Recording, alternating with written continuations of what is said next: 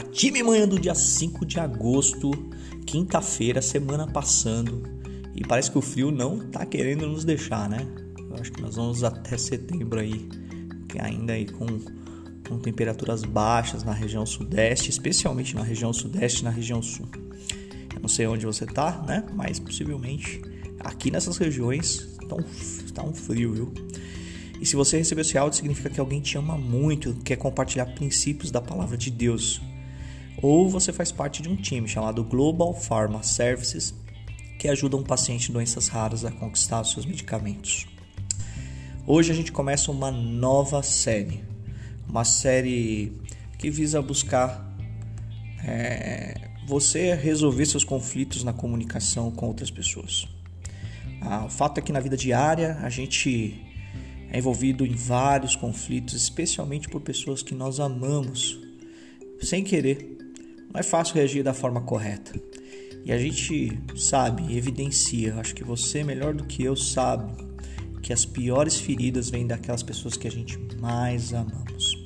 E a maioria dessas feridas são abertas por uma palavra bem simples: comunicação aquilo que eu entendo ou você entende daquilo que as pessoas estão falando, gesticulando, é, manifestando para nós. É a história de que eu disse ontem.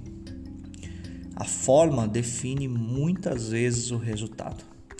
E eu quero trabalhar com vocês sete princípios, sete conselhos que advêm do livro de Provérbios, Eclesiastes e até de Jesus, em Mateus, a respeito de como lidar com essa comunicação diante um conflito. Mas antes de começar, eu queria que você abrisse o livro de Mateus, capítulo 18, versículo 15 diante. E eu vou citar alguns passos que você deveria estar seguindo, se você não está seguindo esses passos, que você deveria estar seguindo para a resolução de um conflito, especialmente com aqueles que você ama e às vezes com aqueles que você não conhece também. Porque de fato é, a gente tem a tendência de pular esses passos. E o fato que lá em Mateus 18 um discípulo chega para Jesus e fala: Senhor, como é que ele lidou com, com, com alguém que fez algo contra mim? E Jesus respondeu: Mateus 18,15: Se o seu irmão pecar contra ti, vá a ele a sós e mostre o erro. Se ele o ouvir, você ganhou seu irmão. Uma parada aqui. Quando você vai até outra pessoa, não é no sentido de mostrar somente o erro, é no sentido de ganhar ele, para que ele reconheça o seu erro. E, e aqui eu quero colocar algo muito importante para você. Cuidado, às vezes a gente chega apontando um dedo quando tem três apontados para você. Faz o sinal de apontar dedo. Você vai ver que tem três dedos apontando para você. Existe uma técnica que eu ensino todo mundo dentro da, do grupo global, mas eu sempre falo, olha, quando você for apontar um erro, enxergue como uma oportunidade. Que a pessoa entenda que aquilo é uma oportunidade de ela melhorar e que você entenda que é uma oportunidade de você também não cair. Então, não vá com o coração escancarado para apontar erro, sim para ganhar o teu irmão. Versículo 16. E se ele não ouvir, leve consigo mais um ou dois, de modo que qualquer acusação seja confirmada pelo depoimento de duas ou três testemunhas. E se eles recusarem ouvir, conte à igreja. E se ele se recusar a ouvir novamente, trate-o como um pagão ou publicano. Esse termo pagão ou publicano é como um excluso da igreja. Difícil de ouvir isso, mas a realidade é essa. Como alguém que não faz parte da sua família, como alguém que você não quer mais relacionamento e acabou. Você pode até respeitar, amá-lo, mas não se relacionar mais. É difícil isso, mas a Bíblia, Jesus, fala exatamente para você fazer isso. Mas olha só, eu quero colocar para você com carinho isso Esses três passos, muitas vezes a gente esquece deles. Muitas vezes a gente nem sabe que ele existe. E a gente tem a tendência de falar mal da pessoa para outras pessoas e depois procurar o irmão. Depois procurar seu filho, depois procurar seu primo, depois procurar sua mãe, depois procurar seu pai. Tá falando mal de, da pessoa o tempo todo e aí depois vai procurar. Olha só, você está se alimentando com algo extremamente ruim. Cuidado com isso. Nós, especialmente latinos, brasileiros, argentinos, colombianos, temos a tendência de usar a emoção nas nossas decisões. Cuidado. E a gente tem a tendência de falar e a boca fala que o coração está cheio. Ou seja, se você está machucado, você vai falar de coisas que não são boas sobre a outra pessoa. Eu sei que é um exercício difícil, achar algo bom quando a pessoa te machucou. Mas presta atenção. Jesus está te dando esses três passos para que você não seja pedra de tropeço na vida do outro e na sua própria vida. Se você ganhar o outro, o outro irmão, ele te respeitará. Quantos conflitos você deve ter resolvido numa boa conversa direta? Então eu quero que você siga esses três passos a partir de hoje. E se for o caso, escreva. Se a pessoa te machucou, vá até a pessoa sozinha, fala com ele, fala com ela e tenta ganhar. Se ela não te ouvir, traz uma pessoa neutra. Escusa do assunto, aquela pessoa que só vai ouvir, ela não tem que dar opinião, ela só tem que ouvir o que está acontecendo para entender de forma neutra o que está acontecendo. De repente você está errado. Depois pede a opinião dela, mas a sós. E se ainda recusar a te ouvir, aí sim, traz para a família, traz para a igreja, traz para as pessoas que têm mais sabedoria, ou leva de repente para teu pai, para tua mãe, ou leva para o diretor da escola, ou leva para o gerente da sua empresa, ou leva para o coordenador, ou leva para o RH, enfim. Aí você vai para um outro nível de grupo de pessoas. Ok? espero que essa palavra serviu para você. E se serviu, põe em prática a partir de hoje. Escreva isso, os três passos, tá bom? E compartilha com quem merece ouvir isso. De repente as pessoas têm dificuldade em resolver conflitos. Tá aí uma receitinha que Jesus deixou para nós. Que Deus abençoe você e que você faça uso desse princípio. Em nome de Jesus. Eu creio, eu creio. Que Deus abençoe. Bora!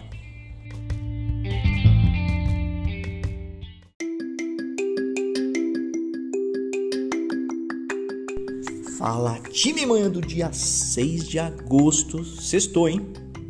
Chegou o final de semana, amanhã é sábado, já vai preparando as coisas para estar com a família. Domingo, aqui em casa é o dia do Senhor, a gente reserva esse tempo para ouvir a palavra de Deus, refletir e colocar em aplicação né, em nossas vidas.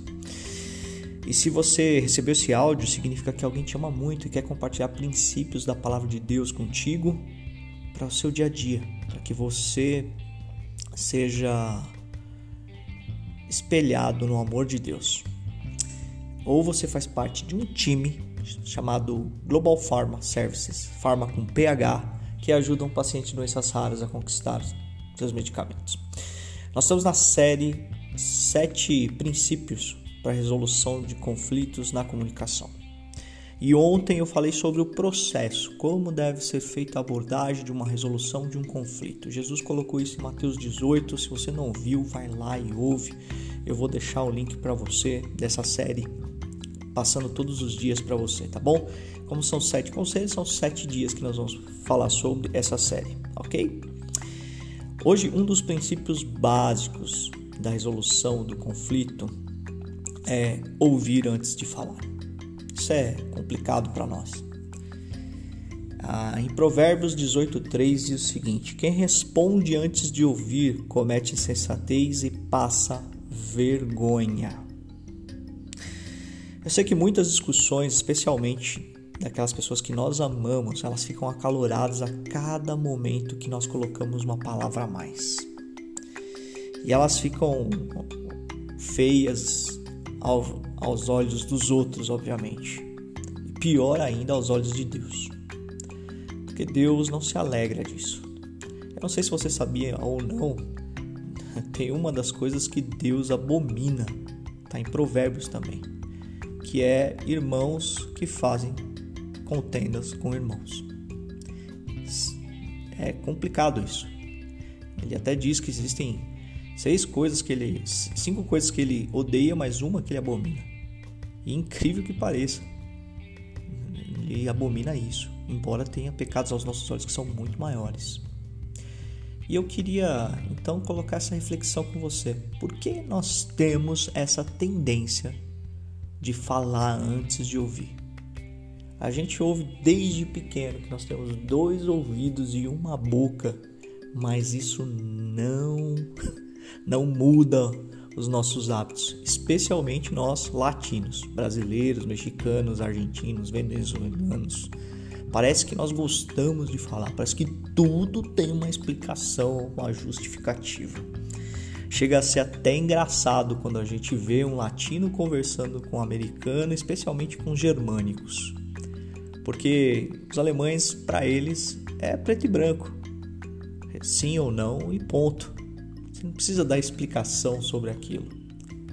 Eu trabalhei durante 14 anos numa empresa alemã e eu me recordo claramente que todas as minhas respostas eram seguidas de uma explanação e, e uma vez um dos meus líderes falou: "Cara, eu só quero saber yes or no".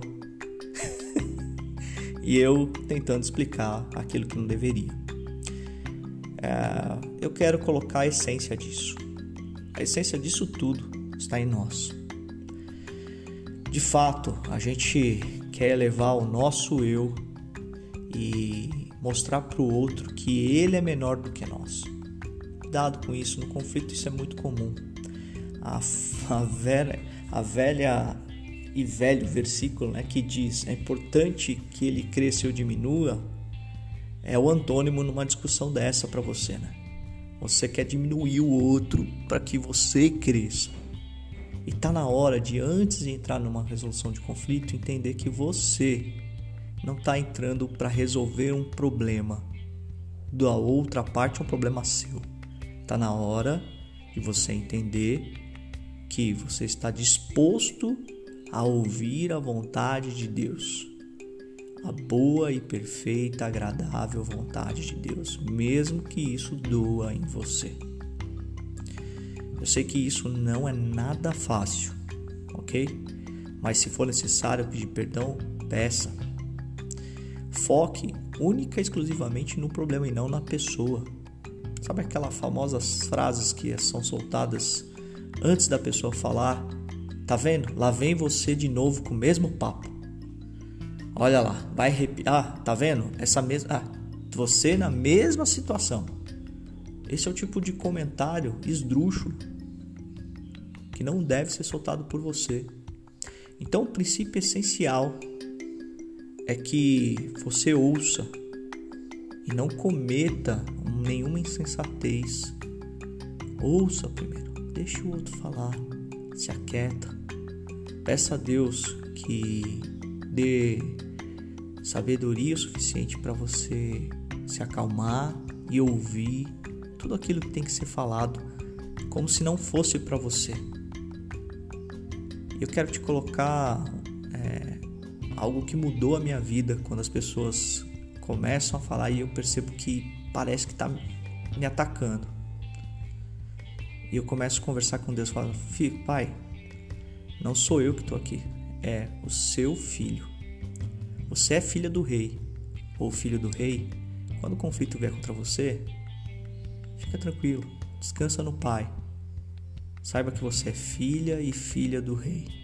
E não cometa a insensatez de responder antes da pessoa falar.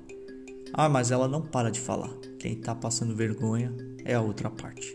Deixa ela falar. E eu lembro, quero lembrar, lembrar de uma célebre frase de um saudoso amigo que me discipulou, Wagner Argachoff. Ele falava o seguinte: Ao final de uma boa conversa, sempre sobram sorrisos ao início de uma discussão horrível, sempre sobram palavras. Então, eu prefiro ficar com um sorriso. Espero que você tenha aprendido isso. Tente ganhar o outro através da sua mudez. Que Deus abençoe você, que você seja mudo, calado, espere, experimente isso, o poder do silêncio. Espere o outro falar para que você consiga dar a resposta boa, perfeita, agradável aos olhos de Deus. Lembrando, conflito não é contra o outro, e sim contra o problema. Que Deus abençoe você, que use essa palavra e mude a sua vida nesse dia. Bora? Diz aí então, eu creio que Deus pode mudar as minhas palavras. Amém? Bora para cima deles. Um excelente dia, um excelente final de semana para você.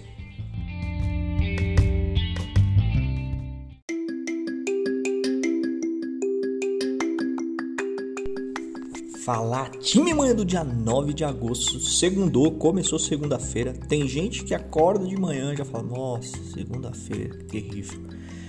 Eu já falo, Senhor, obrigado por mais uma esperança de expectativas. Eu espero que você esteja assim. E se você recebeu esse áudio de alguém, significa que alguém te ama muito. Ou você faz parte de um time chamado Global Pharma Service um time de pessoas que ajudam pacientes de doenças raras a conquistar os seus medicamentos. Certa feita, um grande homem conheceu a possibilidade de falar com uma pessoa que mudaria sua vida. E o fato é que estava tudo certo para isso ser resolvido e ele ia adiante em algo que estava parando ele. Acontece que algumas pessoas chegaram do lado dessa pessoa e começaram a encher sua cabeça literalmente de coisas que a outra parte havia dito sobre ele. Coisas ruins, negativas, até maldosas. E ele tomou para si aquilo como verdade. Quando chegou diante dessa pessoa que tinha a chave da mudança da vida dele, ele simplesmente chutou o balde e falou: Eu não quero nem falar com você. E deu as costas e foi embora. Você já se viu numa situação como essa? Você já se colocou diante de outra pessoa e de repente nem parou para ouvir o que o outro tinha para dizer. O fato é que as nossas palavras, elas mudam os nossos destinos. E você tá na série que a gente tem conversado sobre sete princípios para que você lide com o conflito da comunicação. Lá em Provérbios 15, versículo 1 diz: A resposta calma desvia a ira, a fúria, mas a palavra ríspida desperta a ira. O fato é que às vezes a gente só piora a briga quando a gente fala algo que não deve falar. E a gente já disse isso durante a série. Mas hoje eu quero falar sobre algo que toca as nossas emoções, que são os insultos alheios, a fofoca, a mentira. Eu não sei se você já ouviu algum áudio meu, mas saiba que o pai da mentira é Satanás, acusador e ele vive revelando para nós coisas que nem sempre são verdades. E a gente toma aquilo como pura verdade. E a gente toma aquilo como uma realidade e nos insultamos. Em Provérbios 12, 16 diz: O insensato revela de imediato o seu aborrecimento, mas o homem prudente, sábio, íntegro, ignora o insulto. Eu confesso que quando eu era menor, eu era a pessoa mais calma do mundo. Dizia aos meus amigos, a minha família, que eu parecia o sujeito que vivia em paz. As pessoas me aborreciam, me insultavam e muitas vezes, muitas vezes me cutucavam na escola e eu não devolvia aquilo eu ficava muitas vezes mastigando, mas uma coisa aquelas situações me ensinaram. e me ensinaram muito que aquele que dá a cara a tapa e literalmente é insultado, hum, entrega para Deus o resultado daquilo tudo. E eu confesso para você que hoje olhando para o passado, valeu muito a pena. Porque de fato tudo aquilo que disseram sobre mim era mentira. Muitas coisas que falaram era mentira. E tá tudo bem nisso.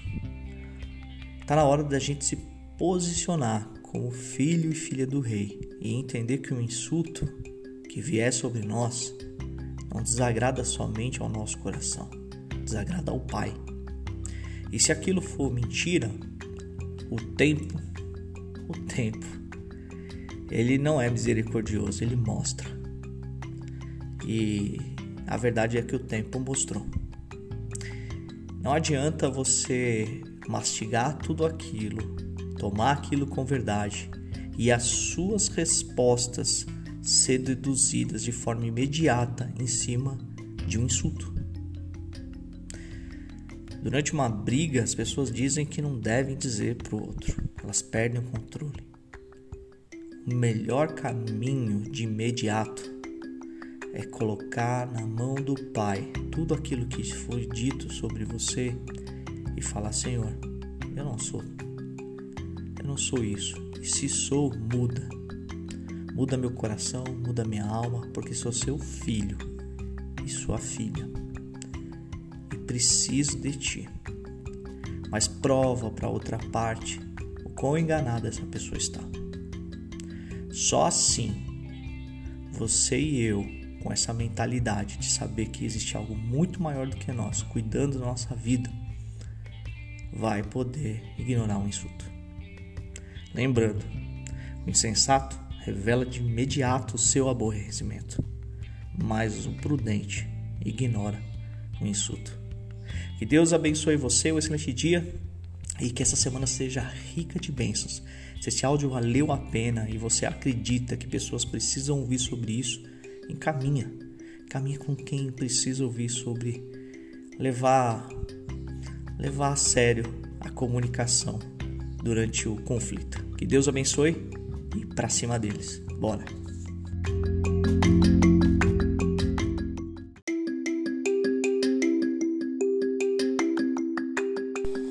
Fala time! Manhã do dia 10 do 8. E você achou que eu não ia gravar esse áudio hoje? Pois é, mas o devocional aconteceu. E olha só, se você recebeu esse áudio, significa que alguém te ama muito ou você faz parte de um time de pessoas que ajudam pacientes de doenças raras a conquistar os seus medicamentos, chamado Global Pharma Services. Pharma com PH, viu? Se você procurar aí na internet, www Global Pharma com. Você vai ter informações desse grupo de empresas, o qual uh, ajudam pacientes com doenças raras a conquistar os seus medicamentos. Nós estamos na série com sete princípios de resolução de conflitos na comunicação e fato que a gente passou pelo processo, a gente viu o valor do silêncio ontem é, e quanto é bom a gente entender que o silêncio realmente faz a diferença na resolução de um conflito. Ah, Provérbios também diz lá que o tolo se passa por sábio quando muda. Né? Então, valorize o silêncio, valorize. Eu tenho, tenho essa dificuldade, tenho esse desafio e eu confesso para você que eu tenho valorizado ele constantemente, esse instrumento que Deus nos deu. E hoje eu queria falar sobre retribuição. É, nós temos o devido costume, né, de retribuir as palavras que vêm para nós da forma de uma forma errada. Isso é muito padrão é, do latino, como eu sempre digo, né? O brasileiro, o argentino, o mexicano tem a mania de querer falar demais quando não deve. E o fato que a gente acaba retrucando, retribuindo a palavra boa com a palavra boa e a palavra mal com a palavra mal. Provérbio, em Romanos, desculpa, 12, 17, Paulo diz o seguinte: Não retribua ninguém mal por mal. Procure fazer o que é correto aos olhos de todos. O fato é que quando você retribui o mal por mal, você perde toda a razão. Lembra que eu falei no início desses devocionais, dessa série? Muitas vezes a forma define o resultado. E o fato é que você pode ter total razão no que você tem falado, a forma que você tem falado e como você tem falado. Mas quando você retruca, a coisa só piora. A briga só aumenta. É como se fosse você tentando apagar uma fogueira com um balde de gasolina. É lógico que não vai dar certo. É lógico que a coisa só vai aumentar. E se você agir dessa forma, você terá literalmente uma desvantagem moral, porque você dá subsídio para o outro te atacar ainda mais. Tá na hora da gente entender que retribuição do mal com mal apenas aumenta cada vez mais o problema. Ontem a gente ensinou o instrumento do silêncio, mas está na hora da gente ensinar um instrumento da, das coisas boas. A gente sempre a gente fala do bem dizer. Não maldigas, você é uma pessoa abençoada, filho e filha do rei. Bendiga tudo aquilo que tiver ao seu caminho. Então, se as pessoas te falarem mal, retribuir com mal, com palavras difíceis, diga para ela o quanto ela é importante para você e quanto isso machuca para você, quanto essa pessoa é importante para você. Eu confesso para você que as principais conversas difíceis dentro da minha casa, elas só acalmaram quando o outro ouviu a importância que ele tem para para outra parte. Muitas vezes as discussões elas tendem a se acalmar nesse sentido. Eu me recordo de, de algumas discussões e eu confesso para você que quando eu fui sincero de coração e, e falei como você me machuca quando você fala desse jeito e como você é importante para mim, porque eu te amo demais e nada disso ainda muda aquilo que eu sinto por você. Como mudou essas situações. Então eu queria encorajar você. Quando você entrar numa discussão, Use do instrumento do bem dizer. A gente já sabe o processo de uma comunicação para resolução de conflito. O primeiro episódio dessa série falou sobre isso através de Jesus. Nós estamos te dando agora ferramentas, o silêncio, a verdade. E agora estou te dando o bem dizer. Bendiga, bendiga a outra pessoa.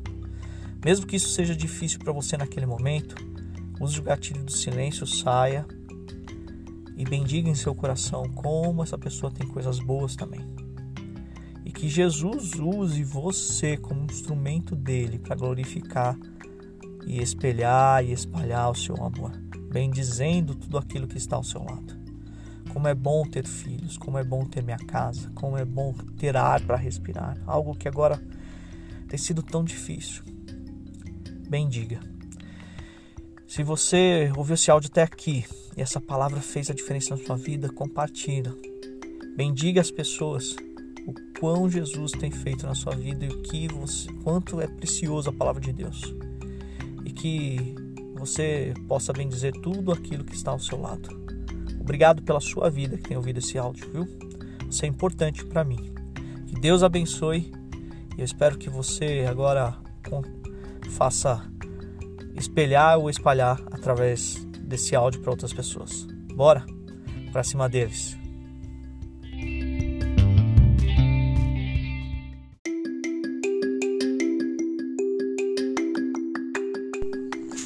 Falar time manhã do dia 11 de agosto. E a gente quartou hoje, um dia lindo aqui na região do Sudeste, no estado de São Paulo e toda vez, acho que você já ouviu isso de mim, toda vez que eu acordo pela manhã e vejo o sol batendo na minha janela, é como se Deus, Jesus, estivesse sorrindo ali. Como eu sou grato a Deus por, por, por conta de imagens como essa. E eu espero que você aí que recebeu esse áudio tenha recebido de uma pessoa que te ama muito, que quer compartilhar princípios da palavra de Deus, que fazem diferença na vida dela ou você faz parte de um time chamado Global Pharma Services, Pharma com PH. E se você procurar a Global Pharma Services, você vai achar lá algumas empresas que fazem parte desse grupo. Hoje eu queria citar a, recentemente a HCO, o Hospital Consulta Online, que é um novo projeto do grupo Global Pharma que visa atender você online, da onde você estiver, quando você estiver na melhor solução, melhor preço com teleconsulta. Beleza? Vamos para a palavra de hoje. Nós estamos na série é, Como resolver sete princípios de como resolver conflitos na comunicação. E hoje eu vou te dar mais uma das ferramentas. Né? Lembrando, a gente falou do processo em Mateus 18, como Jesus quer que você resolva um conflito com uma comunicação correta. A gente falou do gatilho do silêncio ontem. Nós conversamos a questão de ouvir antes de falar. Mas hoje eu quero falar sobre uma palavra difícil nos dias de hoje. Difícil dentro da sua casa, possivelmente, no trabalho, difícil no colégio, difícil em qualquer lugar. Uma palavra chamada respeito. Como é difícil nós entendermos muitas vezes que nós somos menores que o outro. E respeito, na origem, está intimamente ligado a isso. É você entender que o outro tem algo para te entregar. Geralmente, numa discussão, num conflito, a gente busca ridicularizar o outro gente busca ofender o outro. E essa palavra respeito é deixada de lado. É, a gente já ouviu inúmeras vezes aqui dentro de casa que um casamento para dar certo a base é o respeito. E para acontecer o respeito, tem que acontecer o amor ao próximo, que é o segundo mandamento que Jesus deixou para gente. Amai a Deus acima de todas as coisas amai o próximo como a si mesmo. Está na hora de nós entendermos que o outro deve ser respeitado. Em Provérbios 11, 12 diz o seguinte: O homem que não tem juízo, essa palavra não tem juízo é equivalente ao ridículo, ao idiota, o homem que é insensato. O homem que não tem juízo ridiculariza o seu próximo.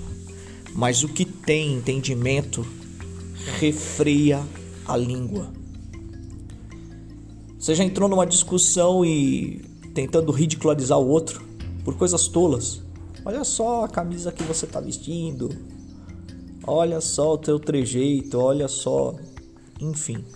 Você foge do problema e começa a ridicularizar a outra pessoa. Conversas assim, lógico que não vai dar certo. De novo, é como que você tivesse um balde de gasolina e jogasse na fogueira para tentar apagar. Ela só vai acender ainda mais. Esse entendimento de respeito ao próximo tem que vir antes da conversa acontecer. E eu confesso para você que você só consegue ir para uma discussão razoável, concreta, positiva se você encher o seu coração de respeito ao outro. E respeito, de novo, a base é o amor. Tá na hora da gente se encher disso, entender que a outra parte não é o problema. E o problema simplesmente é apenas um problema. Então, eu vou dar um desafio para você. Toda vez que você entrar numa comunicação que seja conflituosa, antes de ir para conversa, Pega um papel, uma caneta, um lápis e anota as coisas boas dessa pessoa e por que, ela merece um respeito da sua parte. Por mais que seja difícil isso. Ela merece o respeito porque ela é minha mãe, ela merece o respeito porque ele é meu pai. Ela merece respeito porque essa pessoa me ensinou algo algum dia. Ela merece respeito porque ela é meu chefe e eu devo respeito a ela. Ela merece respeito porque é um policial, ela merece respeito porque é um fiscal. Em suma, respeite as pessoas. Tá na hora da gente começar a fazer a diferença através do respeito. Espero que essa palavra valeu para você e se valeu, compartilha com quem merece ouvir isso e com todo respeito, compartilha mesmo. Que Deus abençoe você. Um beijo no seu coração e para cima deles. Bora.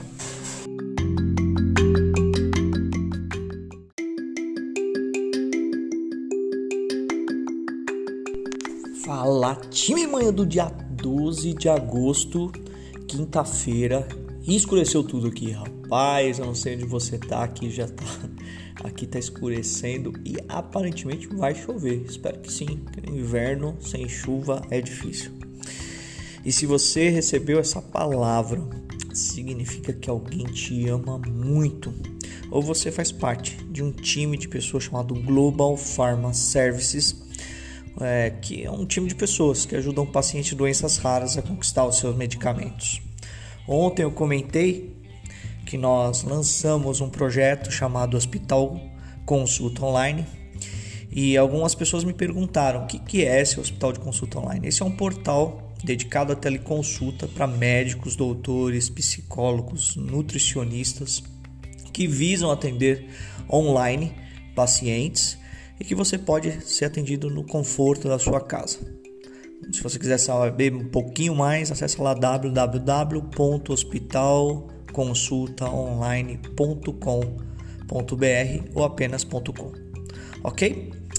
Vamos para a palavra de hoje. Nós estamos na série 7 princípios para você resolver conflitos na comunicação.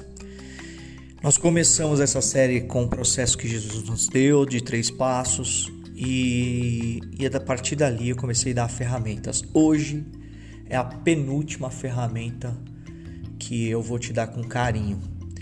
Também é uma ferramenta que pode ser usada a qualquer momento e você pode usar ela na comunicação. O desafio é você entender que essa luta, esse combate começa dentro de você. Eu acho que você tem visto nas, nas ferramentas que nós, nós colocamos para você: o silêncio, a questão de você não responder antes da pessoa falar. É, todas as ferramentas são ferramentas que o respeito, são ferramentas que vão fazer a diferença na hora que você for resolver um conflito. E hoje, a ferramenta que eu quero passar para vocês, ela é um fruto ela é um fruto do Espírito, diz em Gálatas 22. É a bendita da paciência. Mas o fruto do Espírito é o amor, a alegria, a paz, paciência, amabilidade, bondade, fidelidade. Eu tenho para mim que quando Paulo escreveu em Gálatas 5:22 esses frutos, ele colocou a ordem que o Espírito Santo pediu para ele colocar com sabedoria: amor, alegria, paz, paciência. E isso tem um produto importante na resposta de como você absorve isso diante de, uma, de um conflito, de uma comunicação. Porque tudo aquilo que você vai com raiva, ódio, vai, vai produzir algo chamado guerra e impaciência. É o contrário de amor, alegria, paz e paciência. O fato que o fruto do Espírito eu tenho para mim que começa no amor. Porque o amor produz alegria. E essa alegria te enche de paz. E essa paz contamina a sua ciência. Por isso que chama paciência. Não chama-se onisciência, praticciência, chama paciência. E essa paciência só pode ser enchida quando você entender o fruto do seu amor. Você, filho e filha do rei, só pode produzir paciência quando você entender o verdadeiro amor do Pai por você. E que, da mesma forma que Ele te amou, que Ele cobriu a multidão de pecados que você tem, Ele cobriu a multidão de pecados do outro. Está na hora de você entender agora nesse momento que o amor de Deus ele cobre qualquer tipo de discussão ou conflito, qualquer tipo de problema. Poxa, André, mas é, minha esposa me traiu, meu marido me traiu, ele me largou, ele me deixou sozinho. É, essa pessoa fez algo impossível de eu entender como ela pode fazer isso comigo. Essa pessoa me puxou o tapete no trabalho. Essa pessoa ela mentiu para mim. Nada disso, nada disso sobrepõe o amor de Deus por você e por aqueles que estão ao seu redor. Olha só, presta bem atenção. Olha para você agora nesse momento. Quantas coisas erradas você já fez? Uma mentira, uma omissão, o olhar para outro ou para outra já é traição, segundo Cristo. Então, está na hora de deixar o julgamento de lado e entender que a paciência é produto do amor enxergado por Deus.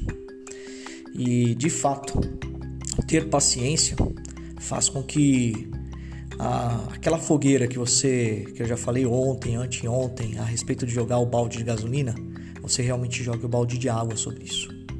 O homem irritável provoca dissensão, discussão, ira, mas quem é paciente acalma a discussão. Provérbios 15, 18. Muitos conflitos acontecem porque as pessoas não estão aptas a ter paciência.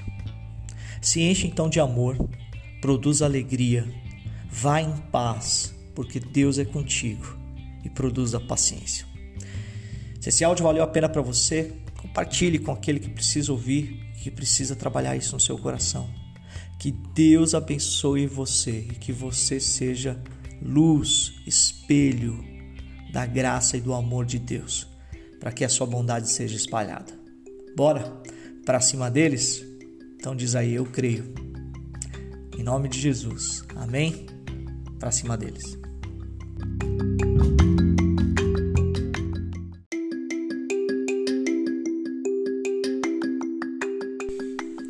Falar time manhã do dia 23 de agosto, semana passada. Fiquei malzinho, hein? Minha garganta inflamou, mas pela graça de Deus, foi só uma inflamação da garganta mesmo. Né? O Senhor é bom o tempo todo, Ele é fiel. E o fato é que quando a gente tem uma situação como essa, a gente descobre o quão é importante é o falar, né? Pois é. E se você recebeu esse áudio, significa que alguém te ama muito ou você faz parte de um time chamado Global Pharma, com PH, Pharma Services. Um time que ajuda pacientes de doenças raras a conquistar os seus medicamentos. Olha só, diante das circunstâncias do que eu passei, eu resolvi fazer uma série chamada Língua é, ontem à noite, conversando com a Tati, falando que série que a gente poderia estar começando. Ela falou, André, por que você não fala sobre contentamento? Mas o fato é que para falar sobre contentamento não tem como não falar sobre esse instrumento que nós temos dentro de nossa boca, que muitas vezes é citado na palavra de Deus como bom e ruim. Por isso, se você tem dificuldade com com a comunicação, se você tem dificuldade no falar, nós começamos essa série hoje para mim, para você, para nós, tá bom? Abra lá em Salmos 34, 12 a 13. Quem de vocês quer amar a vida e deseja ver dias felizes? Guarde a sua língua do mal e os seus lábios da falsidade. Um estudo revelou nos Estados Unidos, há cerca de 20 anos atrás, que três gerações de cada família tiveram resultados diferentes. Cerca de 100 famílias foram estudadas.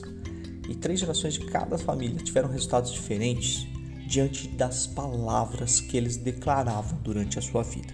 Isso é um estudo, não é meu. É um estudo que foi feito na, na cidade de Millston, em, a faculdade local levantou isso e descobriu. E olha só que interessante. Aquelas famílias que bem diziam tiveram é, suas, suas vidas mais felizes. Alguns se tornaram engenheiros, outros advogados, outros se tornaram até presidentes. É óbvio que a base disso tudo estava o bem dizer na palavra de Deus. Todos eram cristãos, sem exceção. Difícil falar isso, é, mas é. E, e, a história diz que diante dessa, desse estudo, caminhar desse estudo, as famílias que maldiziam, muitos foram presos, outros morreram de esclerose, doenças crônicas, outras tiveram situações de aborto, enfim casamentos dilacerados, tudo por causa da maledicência ou da bendizência. Quem de vocês quer amar a vida e deseja ver dias felizes? Eu quero. Eu quero muito ver dias felizes na minha vida. Eu não sei você, mas eu desejo isso para você que está ouvindo esse áudio. Só que isso é impossível para nós mesmos. É impossível para mim e para você alcançar dias felizes contando com nossa carne, com as nossas mágoas, dificuldades, com a nossa ambição, o nosso desejo. Mas em Cristo e através dele, entendendo o verdadeiro amor que o Pai derramou sobre mim e você, filho e filha do Rei. Isso se torna normal, isso se torna prazeroso, se torna um privilégio, bem dizer, falar sobre coisas que são bonitas, que merecem ser ouvidas, e mesmo quando tudo está mal. Que bom que eu tenho um teto, um lar onde ficar durante uma pandemia. Que bom que eu tomei a vacina e ela me fez ficar mal, que significa que ela agiu. Que bom que eu tenho irmãos e irmãs que me amam e eu amo eles. Que bom que eu tenho um filho, uma filha saudável. Como é prazeroso, Senhor Deus, poder sentir o sabor da comida e poder respirar. Encher os nossos pulmões de ar e saber que o Senhor cuida de cada detalhe em nossas vidas. Isso deveria ser uma prática constante na minha e na sua vida. Eu não sei o que você faz logo quando você acorda, mas eu vou sugerir algo para você muito interessante. Começa a bem dizer seu trabalho, seus clientes, seus amigos, irmãos, marido, esposa. Faça isso durante uma semana. Acompanhe a gente durante esse estudo e bendiga tudo aquilo que está aos teus lados. E você vai ver. Guarde sua língua do mal. E não seja falso. Não precisa mentir. Se as coisas estão erradas, você não precisa bem dizer as coisas erradas, mas enxerga o copo meio cheio em vez de meio vazio. O carro quebrou. Bom, pelo menos eu tenho um carro. A bicicleta foi roubada. Que bom, porque Deus me deu duas pernas.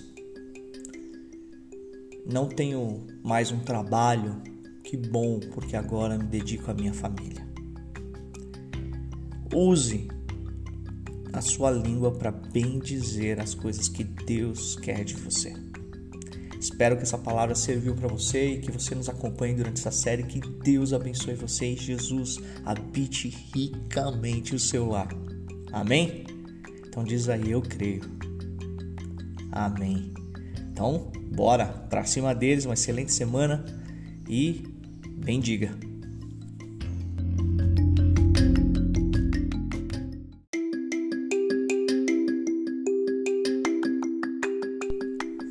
Fala time manhã do dia 24 de agosto. Tá terminando já o mês. E aqui, terça-feira linda, maravilhosa. Não sei onde você está, mas espero que Deus esteja contigo. E se você recebeu essa palavra, significa que alguém te ama muito e quer compartilhar princípios de sabedoria da palavra de Deus que fazem a diferença na vida dela e que pode fazer diferença na sua vida ou você faz parte de um time de pessoas que ajudam pacientes de doenças raras a conquistar os seus medicamentos, chamado Global Pharma Services. Vai lá, procura lá, Global Pharma com ph services.com. Você vai saber um pouquinho sobre a gente, tá bom? Nós estamos na série Língua e de fato o que eu vou dizer hoje para você tem a ver com um estudo científico. É, é, fato que a maioria dos estudos científicos eles se baseiam muito em princípios bíblicos. Não sei se você já parou para pensar sobre isso, mas esse aqui em especial, chamado é, Ciclo da Realidade, veio de um livro chamado Mente Milionária, de um autor chamado Tim Harvey. É, nesse livro ele conta como criar uma mente milionária. E olha que interessante. Aquilo que você fala transborda da sua boca, gera em ti, em seus ouvidos, um sentimento. E esse sentimento ele transforma em algo chamado emoção, traduzindo do latim ex movere, aquilo que te move. Aquele sentimento de ansiedade, medo, te move a correr ou se agachar, se esconder.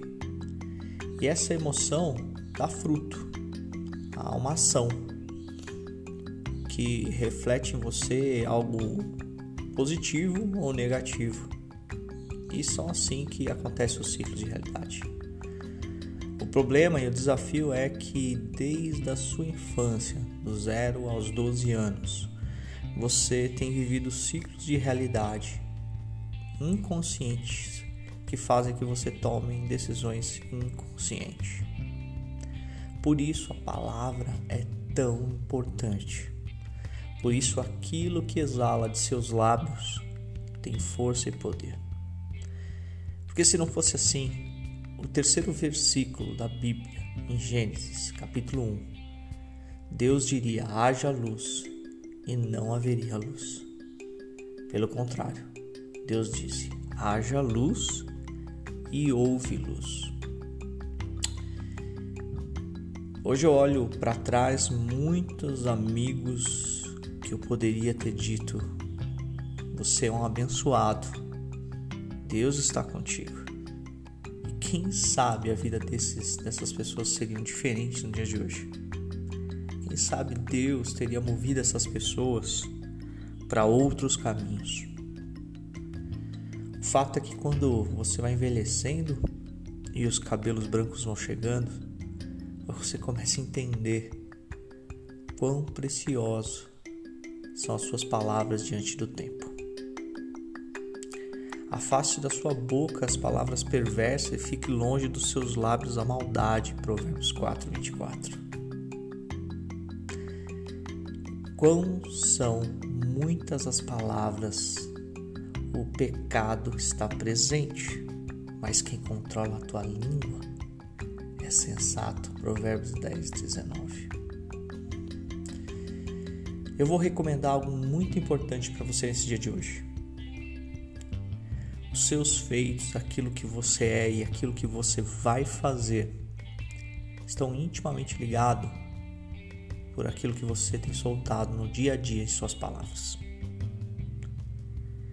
Não que esteja errado você ficar triste com uma situação, até mesmo se irar, mas a Bíblia fala: seja tardio, pronto no ouvir, tardio no falar e ainda mais tardio ainda no se irar. Está lá no livro de Tiago. Está na hora da gente entender que são as palavras que determinam muitas vezes as nossas direções.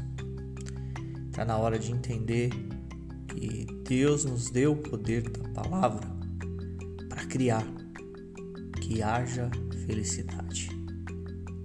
E houve felicidade. Que haja amor e houve amor que haja alegria, que houve alegria, que, ha, que houve alegria, que haja mansidão e houve mansidão. Que essa palavra alcance o seu coração e que você haja em espírito e em verdade, em amor. Que as suas palavras sejam de bênção e não de maldição. Eu convoco você, desafio você nesse dia de hoje a pegar um caderno, uma folha e escrever palavras que realmente refletem a glória de Deus dentro do seu lar, do seu trabalho, aonde você estuda e daqueles que, que o cercam.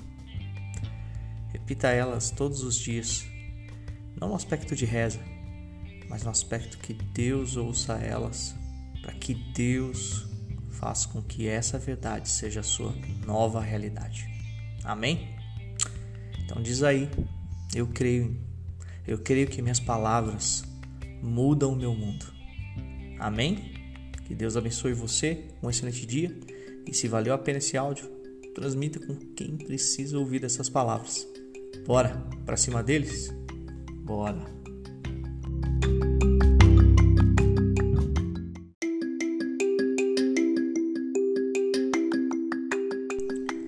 Falar time manhã do dia 25 de agosto, quarta-feira, quarto meio de semana, final de mês, mais um mês passando.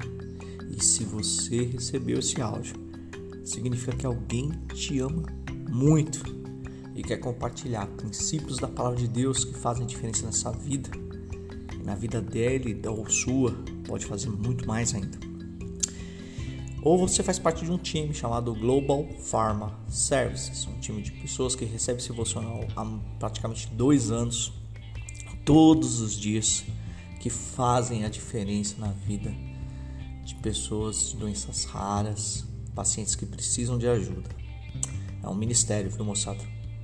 Vocês sabem disso, como a gente ama de paixão e com carinho fazer o que nós fazemos hoje. Nós estamos na série Língua e hoje eu queria compartilhar um testemunho com vocês sobre algo que aconteceu e como definiu a não contratação de uma pessoa, infelizmente. Infelizmente. O fato é que um dia estava eu em casa, tocou o telefone e certa pessoa entrou em contato comigo, pediu é, encarecidamente que eu prestasse algo para ela. E, e, a situação era delicada, até entendo. Eu falei, é óbvio, sem problema nenhum, né? isso pode acontecer. E aí ele perguntou para mim, olha, qual horário que eu posso pegar aí com você? Eu falei, olha, eu tenho disponível amanhã às nove a meio-dia. E pode passar lá e pegar. Ok. Resumo, é, das nove a meio-dia essa pessoa não apareceu. É, e ao final do dia, lá para umas 18 horas, 18 e 30 essa pessoa resolveu bater um áudio falando: Olha, tive um contratempo, fui para São Paulo, resolvi outras coisas, tive que resolver outras coisas e e aí me veio à mente né? uma frase que eu aprendi com com um dos discipuladores que eu tive chamado Wagner Argachoff, um russo, filho de russo, muito sério. Quando as pessoas perdem compromisso com você, quando elas não cumprem com a palavra com você, infelizmente você não é importante para ela. Essa foi a frase que eu ouvi dele depois que eu perdi um compromisso com ele. Perdi a hora de um compromisso com ele. Isso doeu minha alma, mas de fato é, é importante a gente se colocar nossas palavras diante do, dos nossos compromissos. Jesus fala lá em Mateus, capítulo 5, versículos 37. Seja, porém, o vosso falar sim, sim, ou não, não, porque o que passa disso é de procedência do maligno. O pior é que essa história não parou por aí, né? Essa pessoa pediu para que eu pudesse no dia seguinte abrir o escritório para que ela pudesse lá com a gente lá buscar, que eu tinha deixado inclusive lá. O que que aconteceu? Eu fui até o escritório e essa pessoa não apareceu. Olha só, gente, não é por maldade não, mas quando você dá uma palavra e não cumpre a primeira vez, até é entendível, mas a segunda já aí é uma questão de caráter. Então eu queria colocar algo para vocês muito importante, muito importante. Cuidado com as suas palavras. Definição de que eu vou, estarei lá, sem a permissão de Deus, é algo muito complicado.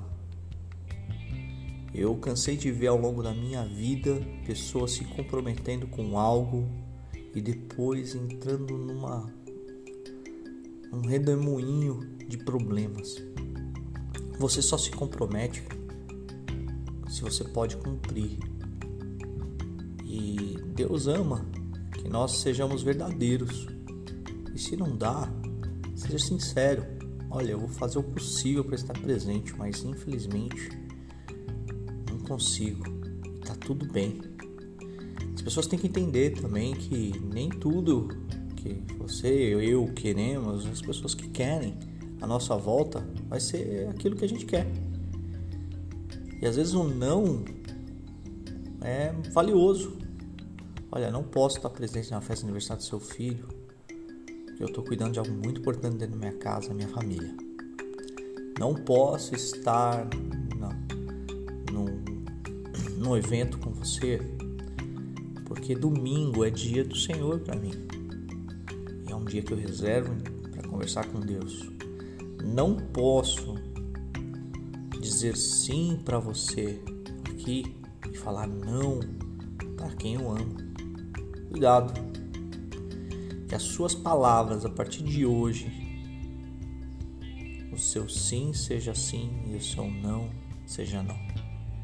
E não tente justificativas que não sejam verdadeiras, porque o que passa disso é do maligno. Que Deus abençoe você, um excelente dia. Espero que essa palavra mude a sua vida como mudou a minha lá atrás. E que a gente possa ser luz, espelho na vida daqueles que precisam ouvir. Deus abençoe você, um excelente dia e para cima deles. Bora!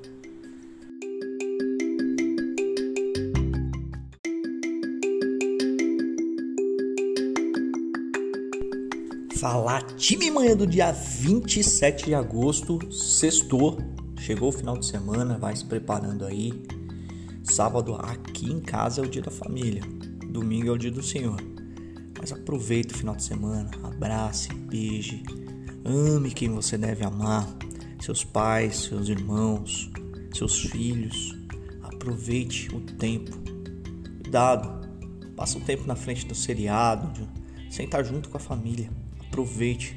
O maior bem que Deus te deu é isso. Aliás, na pandemia a gente soube muito bem o que era isso. E se você recebeu esse áudio, significa que alguém te ama muito e quer compartilhar princípios da palavra de Deus. Ou você faz parte de um time chamado Global Pharma Services, que ajudam pacientes de doenças raras a ter uma vida plena, constante. Ontem nós tivemos um, um evento uma live que está acontecendo toda quinta-feira pela nossa nova unidade de negócio chamado HCO, Hospital Consulta Online. Se fizer sentido, procura lá a gente. Afinal de contas, todo mundo precisa de telemedicina, porque a saúde não pode esperar, como diz a nossa amiga locutora, narradora Jo. Olha só, nós estamos na série Língua, ok? E eu confesso para você que tem tanta coisa para falar sobre esse tema, mas eu vou encerrar aqui essa série porque algo novo está vindo e eu quero compartilhar com vocês na próxima semana. Se preparem, tá bom? Abre tua Bíblia se você tiver. Aliás, confira sempre o que eu estou falando, que qualquer pessoa na internet está falando sobre a Bíblia, né? Pega a Bíblia aí, abre ela, vê se eu estou falando é verdade, né? Vai que eu sou um mentiroso aqui, né? Então, abre a Bíblia lá, Gênesis, capítulo 35. E se você está assistindo a novela Gênesis da Record, vai saber o que eu vou falar agora, beleza? E partiram de Betel, e havia um pequeno espaço na terra de Efrata, e deu à luz Raquel. Ela teve um trabalho de parto árduo. E aconteceu que, tendo ela trabalho em seu parto, lhe disse a parteira: Não temas, porque está bem o menino. E aconteceu que, saindo-lhe a alma, em um último suspiro, Raquel morreu. E chamou o menino de Benoni, mas seu pai chamou-lhe de Benjamim. Essa é uma das histórias mais bonitas da Bíblia que confesso para você que eu eu me deparo com ela e me vejo muitas vezes. Eu não sei se você já passou por esse tipo de circunstância. E aqui está intimamente ligado o bem dizer ou mal dizer. fato é que Raquel era a esposa amada de Jacó e ele, por si só, amava muito ela. O fato é que Raquel já tinha dado um filho a Jacó chamado José e por dessa vez ela ia dar o segundo filho.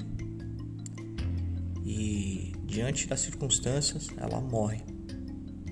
E a Bíblia não relata claramente se foi ela ou não que deu o nome de Benoni. Teoricamente, sim. Chamou-lhe de Benoni. Você sabe qual o significado desse nome? Benoni. Pois é.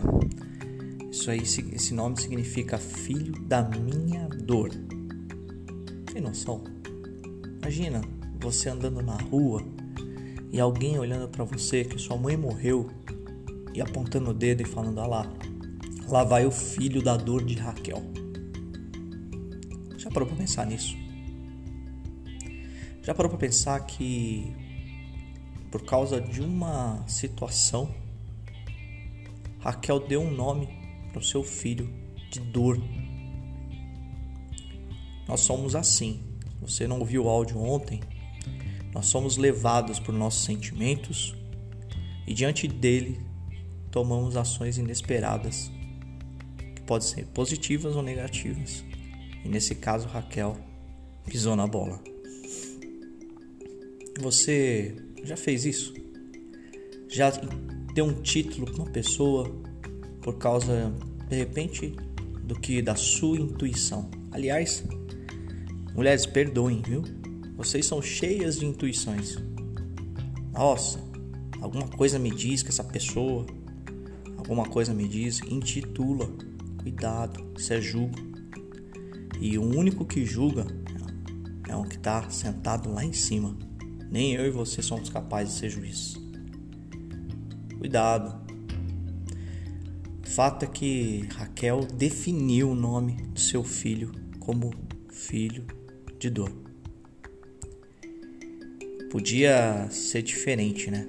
E como eu disse ontem na live, com, com o Lucas e com a doutora Lilian. Você é aquilo que, que você faz com que os outros te dão. Jacó, olhando para aquela situação, mudou o nome de Benoni para Benjamim. Sabe qual o significado de Benjamim? Um filho bendito, aquele que é abençoado. Você já parou para pensar que o que as pessoas te dão, você pode simplesmente devolver elas em amor ou ódio? Pois é, Jacó tinha acabado de perder, perder a esposa que ele mais amava. E ele chamou Benoni de Benjamim, filho bendito. Lembre-se disso. E a partir de hoje, aquilo que você receber, devolva em amor. E você vai ver o que acontece depois com Benjamim aí na novela Gênesis. Afinal de contas, ele foi o único irmão não estava presente quando jogou José na cova. E José, vocês sabem bem da história, foi o príncipe. Foi um dos governadores, príncipe não, governadores do Egito. Ok? Espero que essa palavra serviu para você e a partir de agora, tudo aquilo que jogarem para você, devolva em amor, em palavras doces, porque afinal de contas, foi isso que definiu a história de Benjamim. Que Jesus esteja contigo e que Deus abençoe seu final de semana. Se essa palavra valeu a pena, compartilha com quem merece ouvir e bem dizer a Deus, sua família e todos ao seu lado. Bora para cima deles.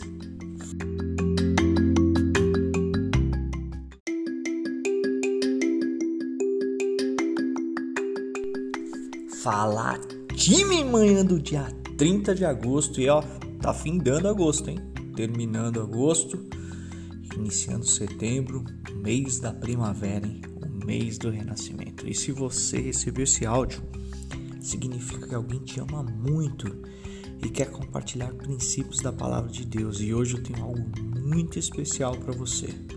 ou você faz parte de um time chamado Global Pharma Services, Pharma com PH, ok? Um time de pessoas que ajudam pacientes doenças raras a ter sua vida plena, ter sobrevida e alcançar e conquistar seus medicamentos quando necessário. Eu falei na semana passada que essa semana teria uma surpresa para vocês e de fato Deus trabalhou muito no meu coração o que vem adiante. É, não sei se você sabe ou não, setembro está chegando, né? Praticamente já estamos em setembro. E é um mês que a gente trata algo muito delicado no Brasil e no mundo: suicídio. A palavra difícil de ouvir, poucos querem falar, e quando acontece na família, destrói. Eu queria começar uma série chamada Foi por Amor. Essa série, o objetivo principal é que você, que eventualmente no íntimo, lá no fundo, no seu íntimo, já pensou, já teve pensamentos suicidas, ou você que sofreu com alguém que você amava muito, os deixou tirando a própria vida, essa mensagem é para você. E para você que nunca se passou nada na sua vida sobre isso, dificuldade, também é para você, para que você leve essa mensagem, você seja um, um evangelista.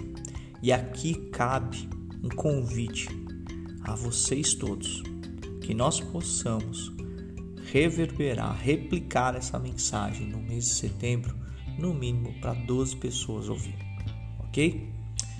Então fica aqui esse convite. Eu queria começar um texto, na verdade, queria começar com um texto dentro desse contexto. Em 1 João 4,19, um texto que transformou minha vida, chamado assim, ó, Nós amamos, porque Ele nos amou primeiro.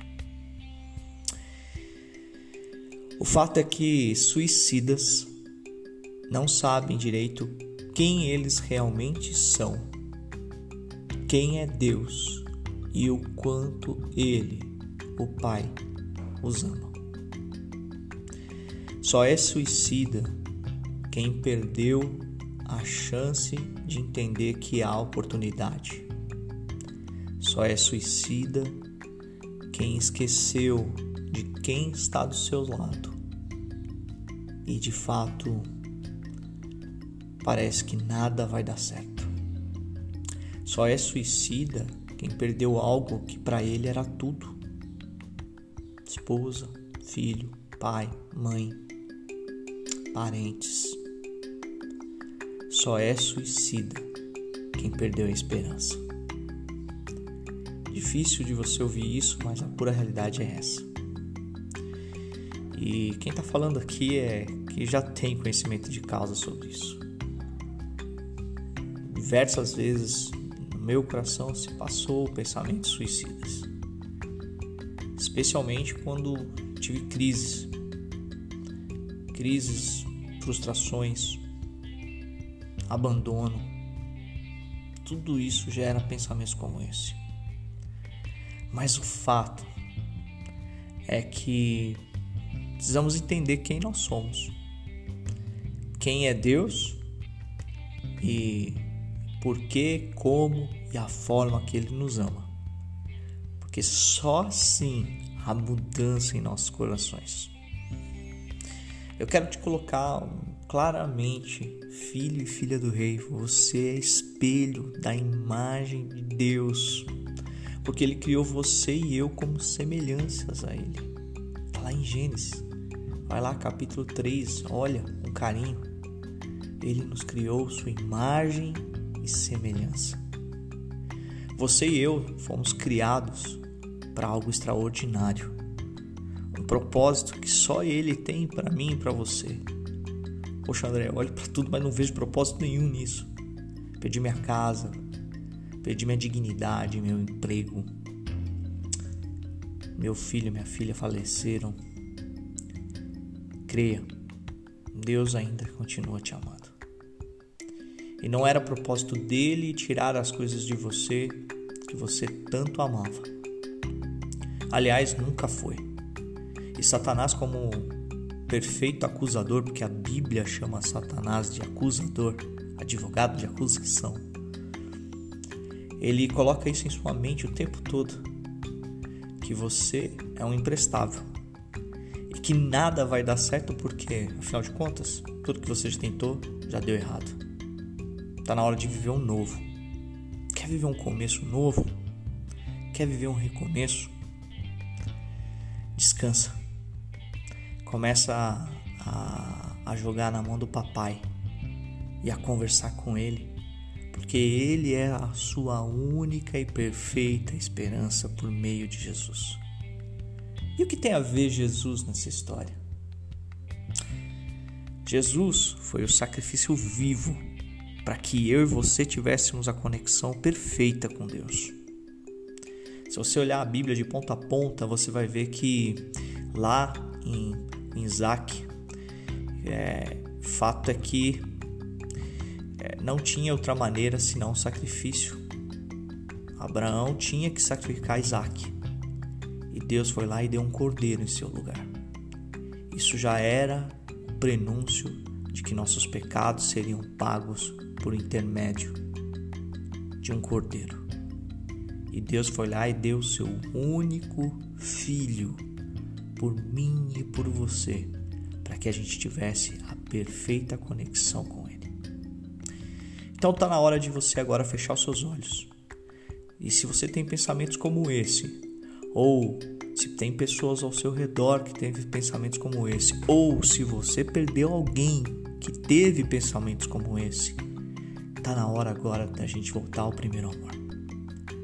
Afinal de contas, foi por amor que Deus deu o seu único filho na cruz do Calvário, para que ele morresse e mostrasse para todos nós que há vida vida em abundância depois de três dias, como renascido. Feche seus olhos aí, vamos orar. Senhor, nosso Deus, nosso Pai, eu não sei aonde essa série vai chegar, mas eu sei que em corações que precisam ouvir e precisam de transformações. Senhor, toca o coração dos jovens, dos pais, mães, pessoas que perderam alguma coisa importante para que elas entendam que só pela graça, só pelo seu amor, suas vidas podem ser transformadas. Que o Senhor toque na vida deles e que eles entendam que o tudo sem o Senhor é nada. Mas o nada contigo, Jesus, é tudo. Transforma e dê o tudo que eles precisam nesse dia, e nessa semana e nesse mês. Que seja um mês de renovo, em nome de Jesus. Amém? Amém. Então diz aí, você vai compartilhar essa mensagem? Tá na hora de você ser um mensageiro. Vai lá agora e faz. Que Deus abençoe você. Para cima deles, bora.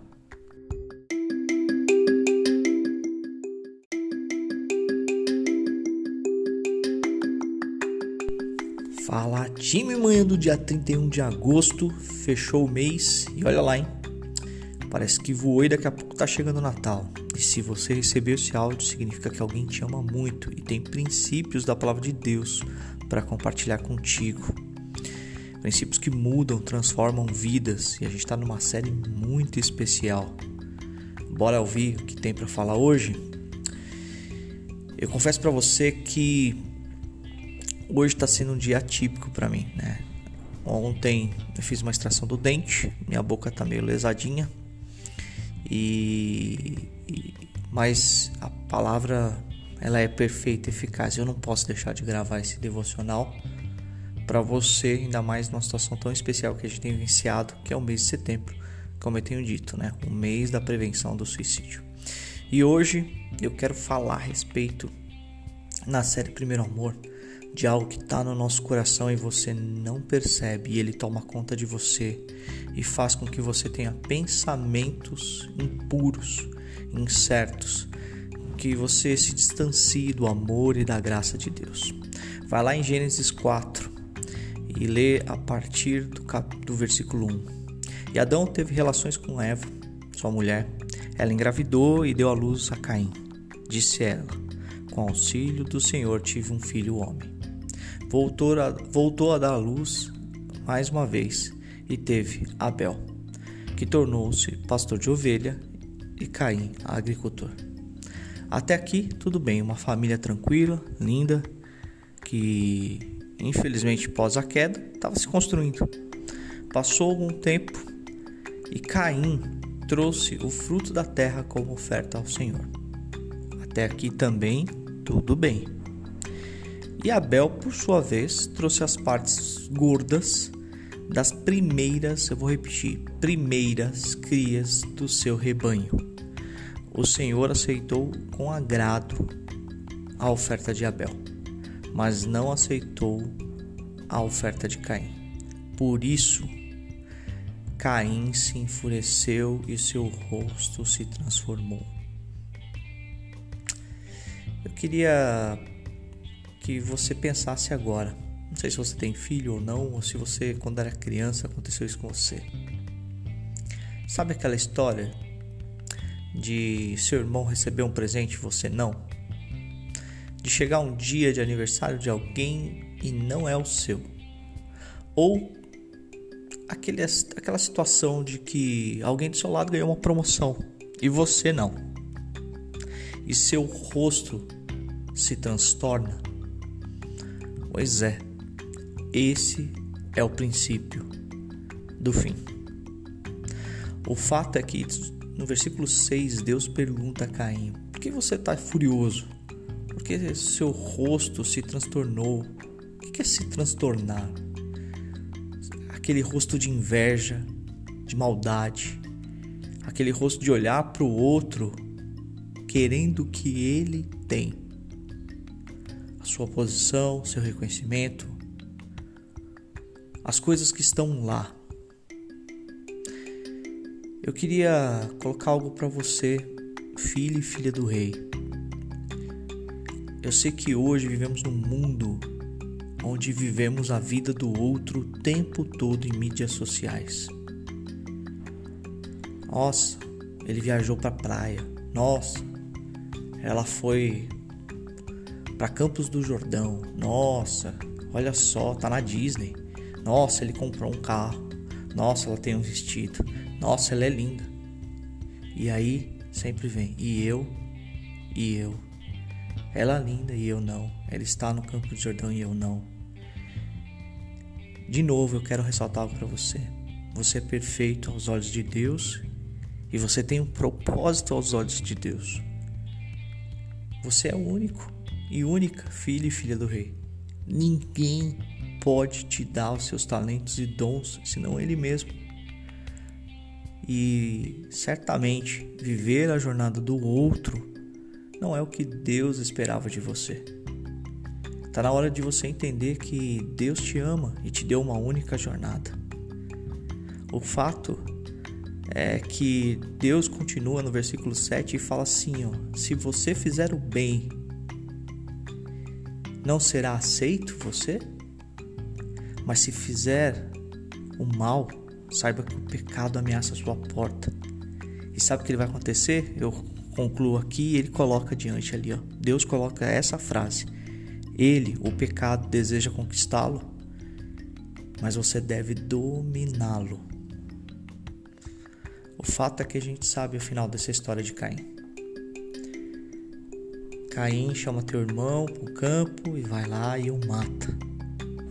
É assim que nós somos. Aí nós engrandecemos nossas emoções, a nossa ausência de reconhecimento, nossa necessidade de ter um carro, de comprar um vestido, um tênis e fazemos besteira. Se endividamos no cartão, entramos em financiamentos que não conseguimos pagar, fazemos fofoca sobre a pessoa, ou pior, puxamos tapete. Cuidado, cuidado, o Senhor não se alegra disso. Domine o seu pecado. Se algo no seu coração que começa a olhar e você viver a vida do outro, está na hora de você reconhecer que você é único e única e que Deus te ama muito, muito, muito para você viver a sua vida. Então tome isso como verdade e diz aí eu creio. Que Deus abençoe você. E lembre-se, estou contando contigo. Compartilhe essa palavra com quem precisa ouvir e que tem inícios de pensamentos que não, que não são verdadeiros, não são palavras que brotam de amor, que precisam do Senhor. Beleza? Para cima deles? Bora! Para cima deles. Um excelente dia.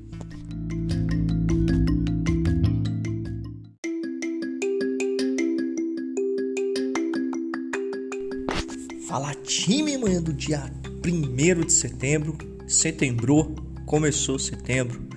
Um mês de renovo, um mês da primavera, um mês de coisas novas. Um mês que Deus tem algo maravilhoso para você, pode ter certeza disso.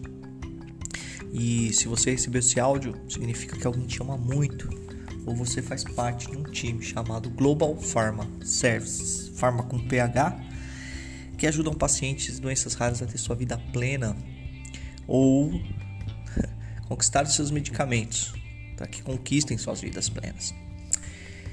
Hoje eu queria falar sobre algo muito, muito importante na série Foi por Amor. Algo que confesso para você que quando eu estava lendo o texto aqui eu até chorei. No livro de Gênesis, capítulo 37, você vê, vai ver uma história de um jovem rapaz que, contido pelo amor do seu pai e pelo sonho que Deus tinha dado para ele, comentou com seus irmãos a grandeza de tudo que Deus tinha para ele e encheu o coração dos seus irmãos de inveja, de raiva, de medo. Como pode um jovenzinho ser maior que nós? Maneira alguma. E acontece que no versículo 23 diz o seguinte: Quando José se aproximou de seus irmãos, eles rasgaram sua túnica Abro parênteses aqui, a túnica que o pai dele, Jacó, tinha dado para ele. E jogaram numa cisterna velha que não tinha água. E sentando-se para comer, eis que levantou seus olhos para cima e viu de longe uma caravana de ismaelitas. E seus irmãos, naquele momento, pensaram: nos aproveito a matar nosso irmão, diz o versículo 26, e ocultar seu sangue? Vinde e vendemo-nos aos ismaelitas. Fato é que quando estamos no fundo do fundo do fundo do poço e alguém às vezes nos coloca lá, nós certamente não não temos para onde olhar senão para cima. E foi o que aconteceu com, com José. Só que muitas vezes, quando você olha para cima, você não vê ajuda, renovo. Você não vê mãos te ajudando. Você vê mais uma dificuldade que parece ser uma boa coisa chegando. E foi assim com José. Ele foi levado pelos ismaelitas e, quando chegou no Egito, foi vendido como escravo. Mas Deus, presta atenção no que eu vou te dizer agora. Deus ama recomeços.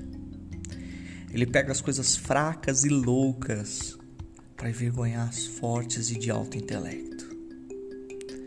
Se você olhar de ponta a ponta a Bíblia, ela é repleta de recomeços em que o nosso fim é o início dele.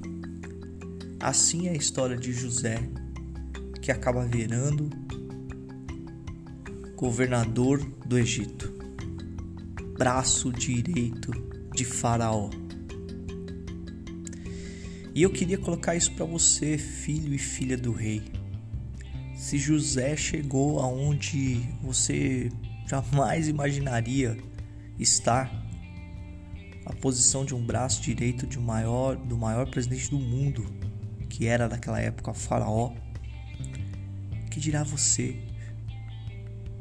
Portanto, agora não há condenação para os que estão em Cristo Jesus, porque por meio de Cristo, a lei do Espírito de vida libertou da lei do pecado da morte. Romanos de 8 a 1, 2. Continuando em Romanos, diz assim: Portanto, nós somos sepultados com Ele por meio do batismo, a fim de que Cristo fosse ressuscitado dos mortos, mediante a glória, para que vivamos uma vida nova. Hum, vou repetir, uma vida nova. Lá em Apocalipse, quando tudo acabar, a palavra de Deus ainda diz: Ele enxugará dos seus olhos toda lágrima. Não haverá mais morte, nem tristeza, nem choro, nem dor, pois a antiga ordem já passou. Deixa eu falar algo para você, meu irmão, minha irmã, filho e filha do rei. Se você confessar os seus pecados, Ele é fiel e justo para perdoar todos os seus erros e purificar você. Mas saiba que se você não pecou e algo injusto tem vindo sobre você e você se acredita ser justo, lembre-se, lembre-se, você sem Deus é nada. Deus sem você é tudo. Então recorra a Ele mesmo assim porque todos pecaram e todos carecem do amor e da graça de Deus. Sabe o que aconteceu com José? Ele foi para a casa de Potifar, achou que estava bem, caiu de novo, virou prisioneiro para chegar a ser governante do lado de Faraó. E lá no versículo 45, acontece algo, versículo capítulo 45, acontece algo lindo, que é uma das passagens que eu mais gosto da Bíblia. Então José já não se podia conter diante de todos seus assistentes, exclamou para todos: Fazem sair todos daqui, agora. Desse modo ninguém ficou com ele, quando se deu a conhecer seus irmãos de volta. Então pôs-se a chorar tão alto tão alto que os egípcios da casa do Faraó ouviram. E disse aos seus irmãos: Sou eu, José. E a primeira pergunta que ele faz é: Meu pai ainda vive? Mas não puderam responder seus irmãos porque estavam pasmos de se encontrar com ele. E ele disse: José, aproxime-se, aproxime-se. Eu sou José, vosso irmão que vendeste para o Egito. Mas não vos entristeçais, e nem tenhais remorsos de ter me vendido para ter conduzido aqui. Eu estou aqui para conservar a vida que Deus me enviou adiante de vós. Sabe o que isso significa? Eu vou até repetir essa passagem. Eu estou aqui é para conservar a vida que Deus me enviou diante de vós. Pois é, Deus tinha um plano. José não foi governante de, de Faraó à toa. Você deve estar se falando, não, ele foi para provar para os irmãos que ele era o cara. Errado. José se tornou governante do Egito para salvar o povo, o povo de Israel, de seu pai Jacó. Porque por José, por meio de José, no meio da crise da fome que houve adiante nos capítulos, ele trouxe o povo para o Egito para que eles fossem salvos de toda a peste que ia acontecer em um sonho que ele teve depois e revelou para Faraó. Então está na hora da gente se alegrar das nossas dificuldades e entender que Deus não perdeu o propósito em tudo que ele tem. E se você está passando por alguma dificuldade hoje, presta atenção. O Senhor tem renovo na sua vida. Saiba disso. Ele não te tira da onde você está se não for do propósito, da graça e do amor dele. Espero que essa história valeu a pena para você e que se valeu a pena, né? Compartilha, lembra? A gente tem um propósito nessa série por amor de espalhar o amor de Deus e tirar na cabeça dos outros, pensamentos suicidas nesse mês de setembro amarelo. Que Deus abençoe você e que Jesus continue te abençoando. Bora lá, pra cima deles.